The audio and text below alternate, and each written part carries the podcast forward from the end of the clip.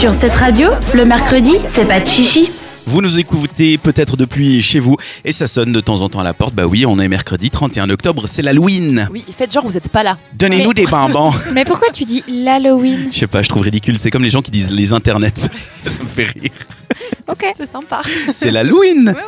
Donc euh, du coup, euh, pourquoi je dis ça? Ah oui, parce que Kanta n'est pas là, parce que sans doute elle est en train de donner des bonbons. C'était ça le, le cheminement. Ouais, c'est pour ça qu'elle nous a lâchés. Elle nous Ouais, a lâchés, mais pas vraiment, parce qu'elle sait qu'on aime bien parler sexo dans cette émission. C'est d'ailleurs l'heure d'abricot et aubergine, cette chronique sexo. On parle pornographie, puisqu'elle nous a quand même écrit une chronique. On s'est retrouvé lundi pour l'enregistrer, et on vous propose de l'écouter maintenant. Retour vers le passé, Back to the Future, c'est parti On est maintenant de retour à lundi avec Kanta dans les studios pour nous parler pornographie et les rapports sexuels. Moi, j'ai essayé de faire un, petit article sur euh, l'influence qu'il y a la pornographie dans le développement sexuel chez ses admirateurs.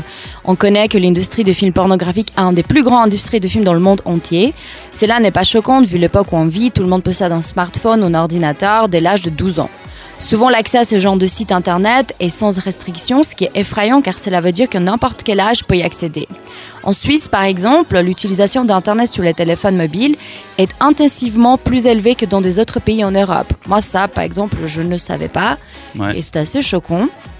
Et puis, euh, Puis surtout chez les jeunes. Je chez crois les que jeunes de plus en plus tôt, ils ont des téléphones déjà maintenant. c'est ça en fait. Et puis euh, justement, ces jeunes euh, semblent être séduits par les films porno parce que pour eux, c'est le seul film à visualiser les pratiques sexuelles, des pratiques qui sont inconnues pour eux et qu'une simple éducation sexuelle à l'école n'est pas suffisante. Surtout que l'éducation sexuelle à l'école, souvent on, on voit la base.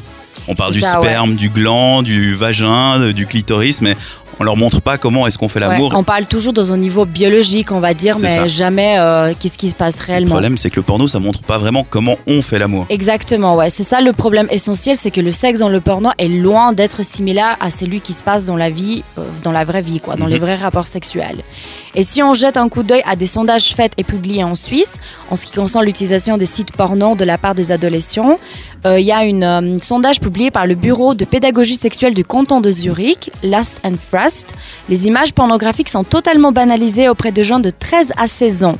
Ainsi, il serait à peu près 90% des garçons et à peu près 50% des filles à avoir déjà vu des films ou images pour adultes. Donc ils en voient et en plus ils s'en fichent quoi. C'est ouais, bah évidemment c'est des nichons. C'est ça en fait. Et la plupart des adolescents d'une âge de 9 ans à 11 ans disent d'avoir vu des images érotiques lors des pop-up publicitaires lors d'un téléchargement de films ou de jeux. Et ça c'est vraiment plus grave. à Donc 9 ça ans, arrive un ça enfant, aussi, hein. Ouais. c'est ça en fait. Et une grande différence, comme on voit, entre les deux sexes euh, est là, mais ça c'est lié avec le fait que souvent les films pornographiques semblent plus être adressés aux, aux hommes, et les hommes ont cette tendance à construire des fantasmes sexuels basés sur des images, lorsque les femmes, bah, c'est plutôt au niveau social. Mais ça reste une généralité, bien sûr. Enfin, toi, en tant qu'homme, enfin, je pense que tu as déjà visualisé du porno Mhm. tu trouves, tu trouves un peu aussi que c'est plutôt, on dira, ça va toucher un public masculin plutôt Oui, que le porno il est clairement fait pour les hommes à la base.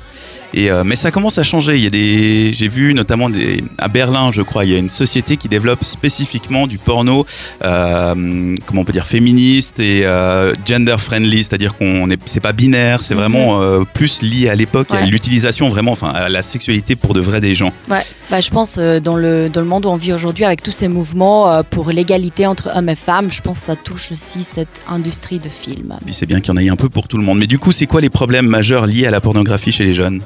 Alors, au niveau cérébral, selon posé sexologue, regarder du porno rétrécit une partie du cerveau en lien avec le plaisir. Ce qui fait que nous avons tendance à regarder de plus en plus du porno hardcore, dite, pour parvenir à une augmentation du plaisir. Pour ne pas oublier qu'après, il devient difficile à obtenir un plaisir sexuel suite à des vrais rapports. Mhm. C'est un peu comme la drogue en fait. C'est ça. Au début, ça te fait un, un effet de fou, puis après, plus t'en prends, moins ça te fait de l'effet, donc plus t'en prends plus, et euh, c'est là où ça devient un problème. Exactement, ouais. Après, plusieurs euh, sondages ont été faits pour voir s'il existe un rapport entre l'érection chez l'homme et le dosage quotidien du porno dans sa vie de tous les jours.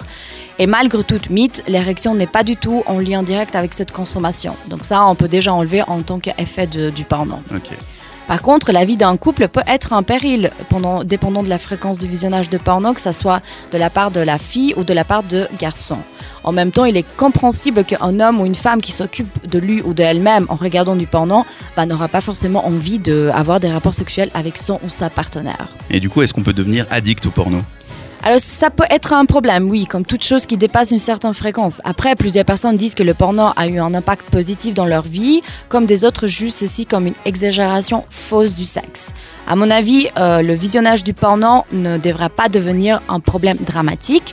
Je pense que les parents devraient euh, avoir plus de facilité à parler à leurs enfants ou jeunes par rapport à la sexualité, les rapports à deux, ou leur expliquer qu'il y a une grande différence entre ce qui est visualisé au porno et les vrais rapports sexuels. Mhm. Il est toutefois bien clair qu'au niveau image masculin-féminin, ce n'est pas un très bon exemple. Des pénis qui bondent à la seconde et qui sont d'une taille considérable ou des femmes bien foutues et qui jouissent à peine d'avoir été touchées par le partenaire en question. Ça, on sait que c'est pas vrai. Bah oui, c'est. T'entends des femmes qui crient lorsque l'homme il entre dans la chambre. T'es là, genre, il y a un petit problème là, ça va pas du tout. Il y a un problème d'image. C'est un peu le même problème que hum, la publicité a avec le corps féminin. C'est ça. À ouais. mettre en avant des corps parfaits qui ne sont pas dans la réalité. Ouais. Et on en vient, on en parlait il y a quelques semaines avec Léa, à créer des, des images de synthèse pour remplacer des femmes parce que finalement c'est beaucoup plus facile à cartoucher directement. On a ce même problème dans le monde du porno. Exactement, ouais.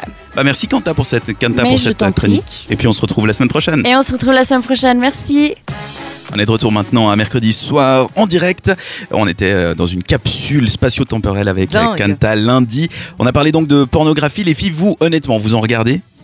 Rarement. Honnêtement, rarement. Ça arrive, ouais. Ouais. Des fois, quand tu t'embêtes, t'es curieux, tu dis, c'est comment maintenant. Qu'est-ce que je pourrais faire maintenant? J'ai rien à faire cet après-midi, alors Mais est-ce que vous avez l'impression aussi que plus on en regarde, plus on va chercher des trucs bizarres et hardcore et comme on disait tout à l'heure?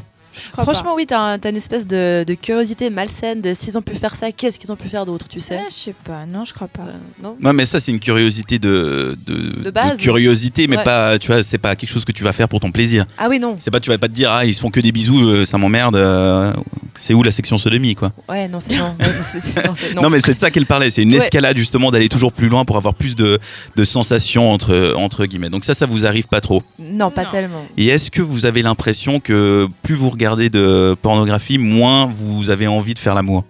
Ah non. Non, non, c'est plutôt Au l'inverse. contraire, non, ça te donne des idées, justement. Ok. Après, mais ça dépend aussi comment tu regardes ça. Si tu regardes ça seul, si tu regardes ça à deux.